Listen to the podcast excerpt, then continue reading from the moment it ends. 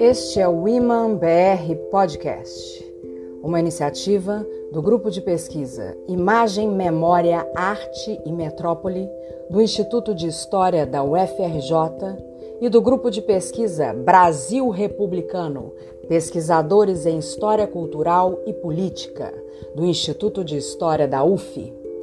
Eu sou Carla Carlone. E eu sou Andréia Casanova. Juntas, coordenaremos entrevistas com pesquisadores de diversas universidades, pensando temas relacionados ao Brasil republicano, sua história e memória. Esperamos que, com isso, possamos criar um debate atual e incentivar nossos alunos e público em geral a continuar pensando nosso tempo, nossa cultura e a escrita da nossa história.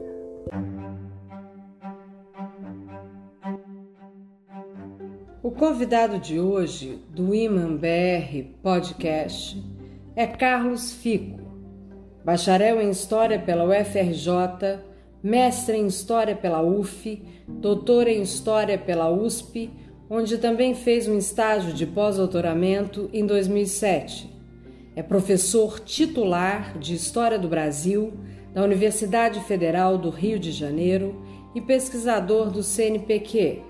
Recebeu o Prêmio Sérgio Buarque de Holanda de Ensaio Social da Biblioteca Nacional em 2008. Foi o coordenador da área de História da CAPES entre 7 de abril de 2011 e 31 de março de 2018.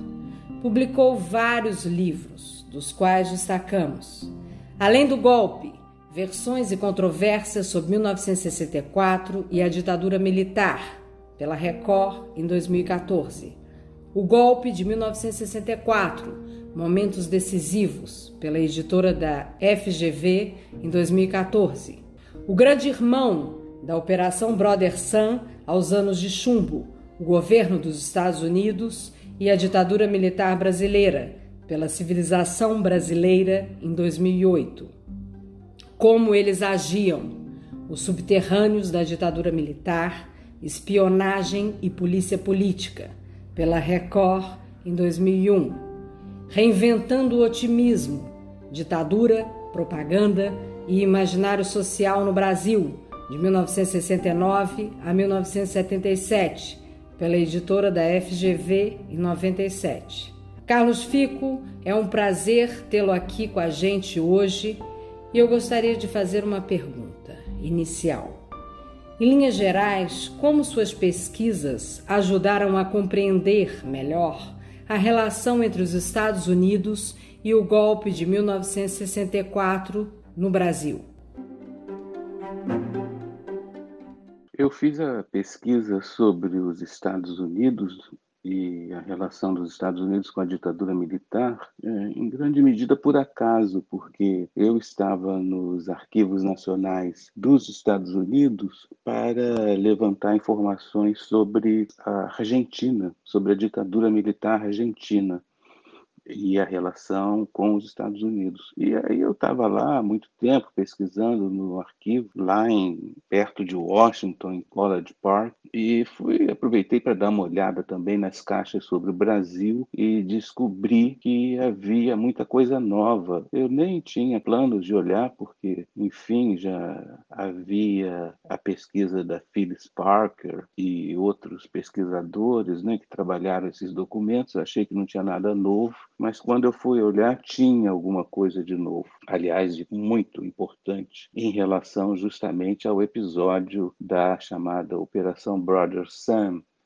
E eu fiz descobertas importantes eh, de natureza documental sobre essa operação Brother Sun, especialmente a decisão de, de desembarque no Brasil no golpe de 64, se houvesse apoio de Cuba ou da União Soviética e também dos militares brasileiros que estavam em contato com o planejamento da operação Brother Sun, porque é, todo mundo sabe, os militares brasileiros sempre negaram que houvesse essa relação, né, que eles tivessem conhecimento da Operação Brother Sun, dizendo que nunca tinha ouvido falar daquilo, que foi uma surpresa, e isso era mentira, porque havia generais brasileiros envolvidos no planejamento da Brother Sun, inclusive com conhecimento do futuro presidente Marechal Castelo Branco. Então foram descobertas assim muito uh, espetaculares, né? E quando eu lancei o livro, o Grande Irmão, teve muita repercussão na imprensa, até na televisão, no Fantástico e tal. Então isso teve esse aspecto assim, vamos dizer, mais espetacular. Agora o importante mesmo foi que então eu decidi avaliar não só essa caixa ou essas caixas de 1964, nas quais eu encontrei essa documentação mais, uh, digamos, nova e visível, mas aí eu decidi então uh, permanecer mais tempo nos Estados Unidos e depois voltei, creio que duas vezes, para uh, fazer um levantamento global de todas as caixas, de toda a documentação, não só do período de 64, mas até mais ou menos ali o governo Médici, porque era o que estava disponível na época que as caixas vão sendo liberadas paulatinamente. E aí eu confirmei com eh, documentação muito abundante algo que eu, de algum modo, já sabia, que é o fato de que não houve uma relação entre o governo norte-americano, ou melhor dizendo, a Casa Branca, e a ditadura militar brasileira, uma relação tranquila, muito ao contrário, tirando talvez o primeiro momento ali do governo Castelo Branco, é, da dali para frente, os governos de Costa Silva, a própria junta militar, o governo Médici, isso também aconteceria com o governo Geisel, foram fases de muita turbulência, de muita conflitividade entre a Casa Branca e o, o governo brasileiro. Eu estou insistindo em falar em Casa Branca porque, evidentemente, existem diversas agências uh, no governo norte-americano, assim como no brasileiro, em qualquer outro, diversas agências que muito frequentemente entram em conflito, em disputa, em contradição. Então, a posição da Casa Branca ela é uma posição, digamos, uh, do Conselho de Segurança Nacional ou do Departamento de Defesa especificamente ou do Departamento de Estado especificamente pode diferir daquilo que, afinal, em última instância, o presidente norte-americano, a Casa Branca, decide. Isso sem falar no Congresso Nacional e também na opinião pública, na grande imprensa. Como todos nós sabemos, essas instâncias todas têm grande importância na tomada de decisões norte-americanas. Então, eu procurei mostrar isso, né, que havia orientações, por exemplo, do, eh, do Conselho de Segurança Nacional norte-americano que a Casa Branca não adotava, ou pontos de vista do Departamento de Defesa eh, que conflitavam com os do Departamento de Estado, a própria posição do embaixador norte-americano no Brasil, que frequentemente era vista como exagerada ou muito pró-Brasil, ou enfim. Então, essas diferenças, me parece, eh, foram um aspecto interessante daquela pesquisa. E também, como eu já disse, a questão de não haver um apoio eh, continuado e, vamos dizer assim, uh, sem ressalvas uh, do governo norte-americano à ditadura militar brasileira, como frequentemente é pensado, né, em função até dessa visão do imperialismo norte-americano apoiando as ditaduras. É claro que houve esse apoio, até porque os Estados Unidos patrocinaram diversos golpes é, nos países latino-americanos, mas também houve atritos né, e problemas uh, como, por exemplo, no momento em que houve a decretação aqui no Brasil do ato institucional número 2, em outubro de 65, e muito especialmente quando houve a decretação do ato institucional número 5, em dezembro de 68. Né, nesses dois momentos houve grande eh, consternação no governo norte-americano com o fato de estar apoiando uma ditadura militar, com denúncias de tortura, e, portanto, uh, o governo norte-americano, por meio dessas diversas agências que eu mencionei, e considerando diversas uh, diferenças de análise, perspectiva, diagnóstico e recomendações, ainda assim o governo norte-americano uh, viu com, como sendo muito problemáticas essas essas decisões da ditadura militar brasileira de reabertura das temporadas de repressão política, com cassações de mandatos, suspensão de direitos políticos e tudo mais que houve, sobretudo em função do AI-2 e do AI-5. Então, acho que essa, eh, essas foram as principais contribuições. Né? Teve também nessa pesquisa, que afinal eu uh, transformei nesse livro, Grande Irmão, é, todas aquelas descobertas assim que interessam mais aos jornalistas, né? como as que eu mencionei em relação à Operação Brother Sun, mas outras também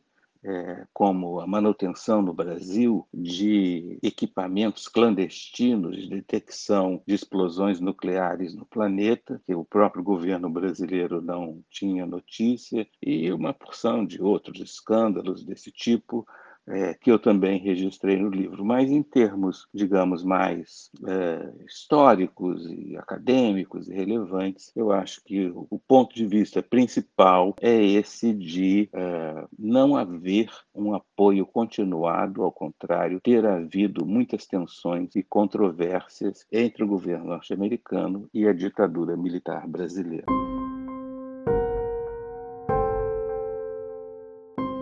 Oi, Fico.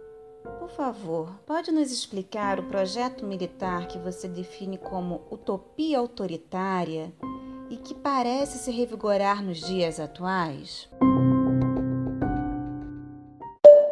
Conceito de utopia autoritária, eu utilizo esse conceito em substituição à ideia de que houve uma doutrina de segurança nacional muito sistemática, muito elaborada, seguida é, pelos que lideraram a ditadura militar brasileira. Sempre me pareceu que essa ideia de que havia uma doutrina de segurança nacional, tanto sendo doutrina, né, uma pauta de ideias muito muito precisamente definidas, sistematicamente elaboradas e adotadas como ideologia ou como doutrina é, pelos militares, sempre me pareceu que isso era uma coisa muito difícil de demonstrar empiricamente e também é, é equivocada. Né?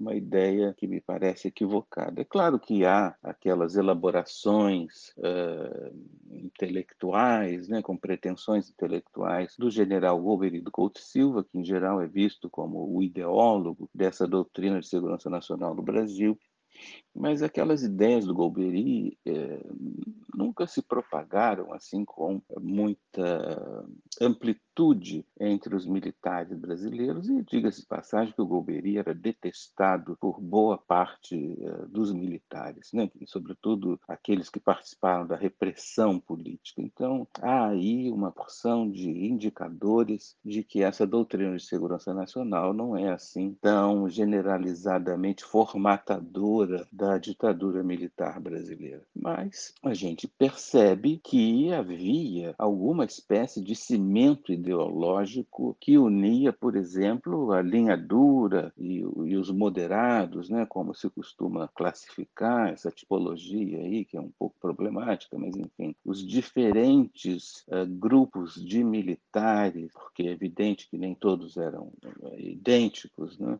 esses diferentes grupos uh, não obstante suas diferenças, atuaram mais ou menos em algum padrão de unidade na medida em que integraram a ditadura militar. Então, como explicar isso? Né? Qual seria esse cimento ideológico que uniria eh, moderados, linha dura, nacionalistas, cosmopolitas, adeptos da participação do capital estrangeiro, não adeptos, aqueles que admitiam a tortura e o assassinato e aqueles que eram contra, como explicar que essa gente toda tem atuado em conjunto, se a doutrina de segurança nacional não serve para explicar isso? Portanto, eu construí, em relação à ditadura militar, esse conceito de, de, de, utopia autoritária, que é uma expressão que já foi usada por outros autores, mas não nesse sentido que eu emprego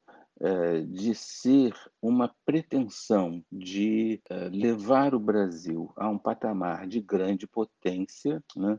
É isso que unificava todos esses grupos militares e civis também. Durante a ditadura militar, né, essa utopia, essa ideia de que seria possível transformar o Brasil numa grande potência, desde que houvesse a, a eliminação né, por um lado, dos obstáculos, sobretudo a chamada subversão, os comunistas, os corruptos teriam que ser eliminados, ou então eh, se houvesse um processo pedagógico, né, uma pedagogia autoritária que partia do pressuposto de que os brasileiros éramos despreparados e, portanto, cabia, por exemplo, atuar no sentido da, da educação moral e cívica, ou então no sentido de uma censura que coibisse ataques à moral e aos bons costumes. Então, essas são, como eu costumo chamar, as duas dimensões da utopia autoritária no contexto da ditadura. Uma dimensão que é de natureza saneadora, aquela que pretende sanear, extirpar eliminar, até mesmo matar comunistas, subversivos, corruptos. E outra dimensão dessa utopia autoritária, que é de natureza pedagógica, e que, na medida em que entendia que os brasileiros eram despreparados, despreparados para tudo, até para votar, para se comportar em público, para manter a cidade limpa, para dirigir corretamente no trânsito e assim por diante, então haveria que se fazer um vasto, um amplo programa de pedagogia, pedagogia realmente autoritária, que se fundamentou não apenas nessa coisa da educação moral e cívica, disciplinas que havia em todos os níveis da educação, básico, secundário, universidade, mas também em iniciativas que para mim são repressivas também, é, como é óbvio, né, da censura moral, que eu já mencionei, a censura que visava a manutenção é, dos costumes, né, da moral e dos bons costumes, da propaganda política que sugeria que nós éramos um grande país e que era preciso corrigir esses aspectos do despreparo, né, como é, emblemático na figura do Sugismundo, famoso personagem da propaganda, uh, e também em outras esferas né, da, da, do sistema de combate à corrupção e por aí afora. Então, a utopia autoritária consiste nessa crença de que era possível levar o Brasil a se tornar uma grande potência, né? a ideia, utopia do Brasil potência, eh, que se subdividia nessas duas dimensões, saneadora e pedagógica, como eu mencionei. Agora, eh, analisando, discutindo, pensando sobre esse conceito no contexto da ditadura, eu me dei conta eh, de que um aspecto essencial dele estava presente e continua presente em toda a história republicana brasileira, que é a ideia de que é possível, por meio de medidas fortes, frequentemente autoritárias e usualmente não constitucionais, é, resolver os problemas brasileiros. Né? Então, isso evidentemente aconteceu muito na ditadura militar. Né? É emblemática aquela frase do Delfim Neto, o famoso ministro é, da Fazenda, da Economia, o czar da economia da ditadura, quando ele diz que com o AI-5 ele pôde fazer uma reforma tributária que durou muitos anos. Então, aí ele está nos dizendo que, que inconstitucionalmente, com uma medida de força, ele foi capaz de fazer o bem para a sociedade brasileira.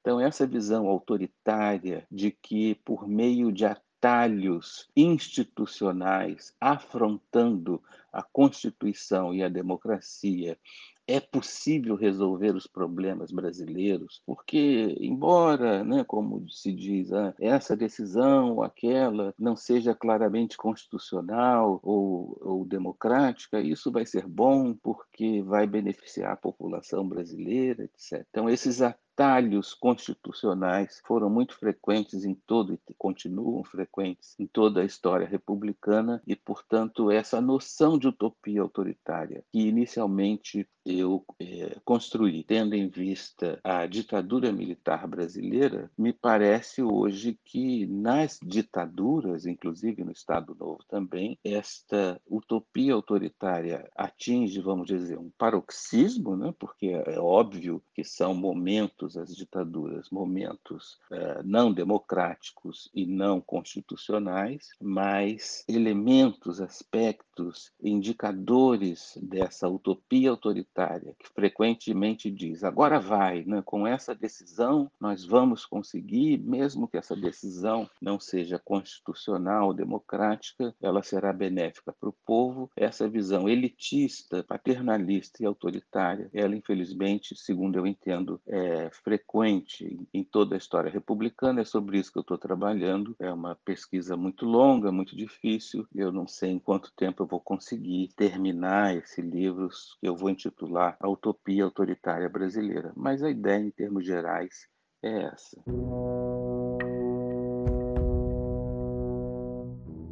Muito obrigado, Carlos Fico. Fiquem agora com a Orquestra Jovem de Viena interpretando a Opus 26 de Gustav Mahler sob regência do maestro Jean Sibelius em Helsinki, no dia 19 de setembro de 2009.